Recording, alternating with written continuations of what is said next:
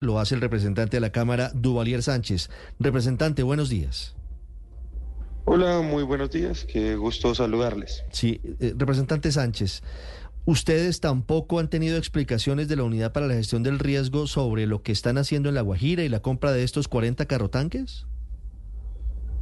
No, y por eso le enviamos un cuestionario largo con muchas preguntas al director de la Unidad Nacional de Gestión del Riesgo, al señor Olmedo de Jesús López Martínez, porque pues hemos visto no solo los aconteceres de los desastres nacionales que han ocurrido con los incendios, lo, de la Guajira, sino que el, dato más grave, que es reflejo de esa mala planeación y de esa mala ejecución por parte de la entidad y las responsabilidades que tiene el director.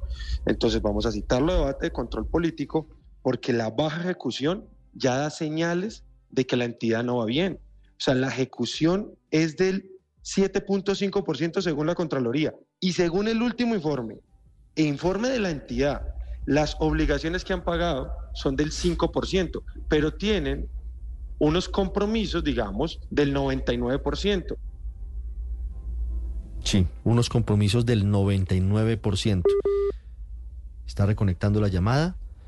Es el representante Duvalier Sánchez quien ha hecho esta citación con la congresista Catherine Jubinao, que han cuestionado de manera reiterada el trabajo y la idoneidad de Olmedo López. Al frente de la Unidad para la Gestión del Riesgo, Olmedo López, María Consuelo, que reemplazó a Javier Pava. Javier Pava, muy cercano también al presidente Petro, pero que no duró muchos meses frente al cargo. Y luego llegó el doctor Olmedo López, quien, según eh, se dice en los corrillos políticos, es cuota del senador conservador petrista Carlos Andrés Trujillo. Correcto, es que lo que se ha dicho es que él tiene mucha tradición política, pero poca formación técnica para un cargo que históricamente había estado en manos de personas muy capacitadas y muy idóneas. Recuperamos la comunicación. Representante Duvalier, ¿me escucha? Sí, perfecto. Adelante, nos estaba contando usted cuáles son las inquietudes que tienen sobre la ejecución presupuestal de la Unidad para la Gestión del Riesgo.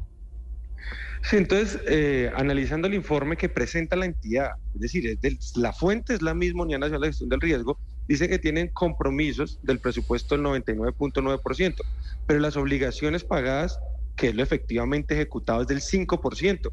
Es decir, es una brecha inmensa. Y, la, y realmente lo que hay aquí es un juego administrativo donde por pasar la plata del fondo a eh, el Fondo Nacional de Calamidades, donde se apropian los recursos para prevención y atención, solo con el giro se entienden por ejecutados, pero realmente no se han ejecutados y por supuesto que esa plata pues debería ser parte de las acciones para mitigar y atender los desastres nacionales. Pero como no se han ejecutado, como no se han contratado, pues entonces por eso estamos como estamos. Pero adicional, lo que se ha ejecutado, pues tiene, nosotros tenemos serios cuestionamientos de la forma que se han hecho. Solo por dar un dato, no hay ningún contrato publicado. Cuando a los tres días de salir una licitación y de llevarse a cabo todo el proceso contractual, pues deben publicarse todos los documentos. Mire, sobre eso, representante, llama la atención, no sé ustedes qué respuesta hayan tenido, que el contrato por 46 mil millones de pesos para la compra de los 40 carrotanques de La Guajira, que es uno de los tres temas que los han llevado ustedes a citar este debate de control político Almedo López, no esté publicado en el SECOP. Es un documento que no está en línea como debería estar. Exacto, y eso pues va en contra del principio de planeación, de transparencia, de gobierno abierto, que es, digamos, lo que uno esperaría de las entidades nacionales. Y es que todos puedan supervisar los contratos, cómo se hicieron. A través de estos fondos, la Unidad Nacional puede contratar de forma directa, digamos. Eso es legal y se lo permite la ley. Pero lo que no es legal es que no publiquen lo que, lo que se contrató, porque ahí es donde todos tenemos muchas dudas sobre la idoneidad, pero sobre todo, por ejemplo, sobre los estudios previos. O sea, porque cuando se va a contratar algo tiene que hacerse unos estudios previos, unos análisis del sector para ver que efectivamente ese contrato está responde de forma integral a las obligaciones. Uno no puede contratar camiones sin lograr el objetivo que era llevar agua potable. O sea, no se necesitaban camiones en la Guajira, se necesita agua potable. Por lo tanto, el contrato debe demostrar que tenía la planeación adecuada en cada una de sus acciones para lograr el objetivo del contrato. Y eso es lo que no estamos viendo. Sí. Representante de Duvalier Sánchez, Los otros dos temas por los cuales ustedes citan a este debate de control político al señor Olmedo López, que hoy está en el ojo del huracán, tienen que ver con posibles deficiencias en la atención de la unidad para la gestión del riesgo frente al fenómeno del niño y posibles fallas en su articulación con alcaldes y gobernadores.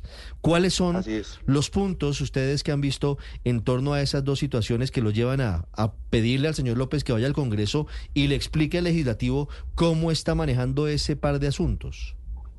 Claro, la entidad tenía que estar preparada a través del Plan Nacional de Gestión ante el fenómeno del niño.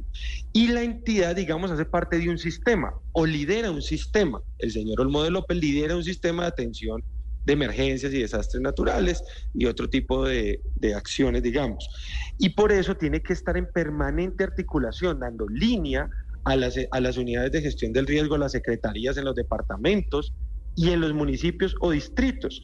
Y es ahí donde, nos, donde nosotros le preguntamos qué reuniones sostuvo, cuál fue el nivel de articulación, cuál fue la frecuencia, el alcance de esa articulación, porque ahí sentimos que a la hora de actuar lo que hubo fue eh, una delegación de responsabilidades, digamos, y todo el mundo repartió las responsabilidades, pero nadie las asumió mm. o nadie dijo, según el plan de atención y de gestión al fenómeno del niño, se hizo esto, porque ante los incendios forestales, pues se vio que hubo bastante desorden, por decirlo de alguna manera. Para los contratos de abastecimiento de agua potable, vemos ya que tenemos muchas dudas sobre la transparencia y la buena planeación que hace parte digamos, de las especialidades administrativas de las áreas jurídicas. Y las acciones de preventivas y ejecución, pues no se ven por ningún lado. Entonces es aquí donde sentimos que todo el mundo siente que no hubo articulación, sino todo lo contrario, desarticulación, que no hubo lineamientos claros. Y esa es pues una inmensa responsabilidad que se asume desde la unidad nacional para el resto de entidades, es dar los lineamientos claros.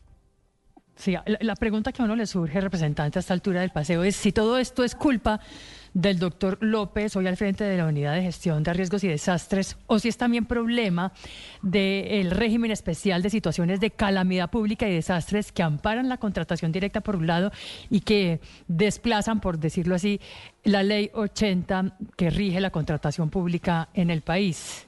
Doctor López. Es, eh, representante. No, Duvalier. No, ese, es un problema. Ese es un problema que tenemos en, el gobierno. Duvalier Sánchez, Duvalier Sánchez, Pablo. Hay, Correcto. Hay, hay un, está la ley 80, todo el Instituto de Contratación Pública para que se haga de forma transparente, pero quiero decirles que en Colombia más del 93% de la contratación es directa. Es decir, básicamente con la ley 80 y con la ley de contratación pública la cogen para trancar la puerta en este país en las entidades oficiales. La mayoría de entidades prefieren hacerlo a través de convenios, de fondos que se rigen por eh, la contratación privada por regímenes especiales, como se denominan. En este caso, en la Unidad Nacional de Gestión del Riesgo, se entendería porque atiende riesgos, desastres, medidas preventivas y muchas de ellas pues se hacen de manera urgente. Por lo tanto, hay que salir a adquirir eh, material, a adquirir vehículos, a contratar maquinaria de forma rápida pero eso no puede ir en contra de unos mínimos de transparencia, como que la planeación se haga bien, como que usted pueda, digamos, hacer varias cotizaciones. Aunque sea una contratación directa, usted tiene la obligación de hacer un estudio de mercado, un análisis del sector y tener varias cotizaciones para que no, para que no contrate el más caro, con precios artificialmente elevados. Usted contrata una cosa racional, que, se la, que le puedan cumplir y que los precios pues sean de mercado. Eso es lo que se exige aunque la contratación sea directa, porque lo contrario que hay muchas sospechas de que entonces esto se puede prestar para la corrupción o malos manejos. Las 9 de la mañana, 25 minutos, los ecos políticos del escándalo de los carotanques de La Guajira, entre otras situaciones por lo menos llamativas de la Unidad para la Gestión del Riesgo. Representante de Duvalier Sánchez, muchas gracias y pendientes del debate de control político, Almedo López. Bueno, muchas gracias a ustedes y esperamos que nos respondan las más de 30 preguntas que le enviamos.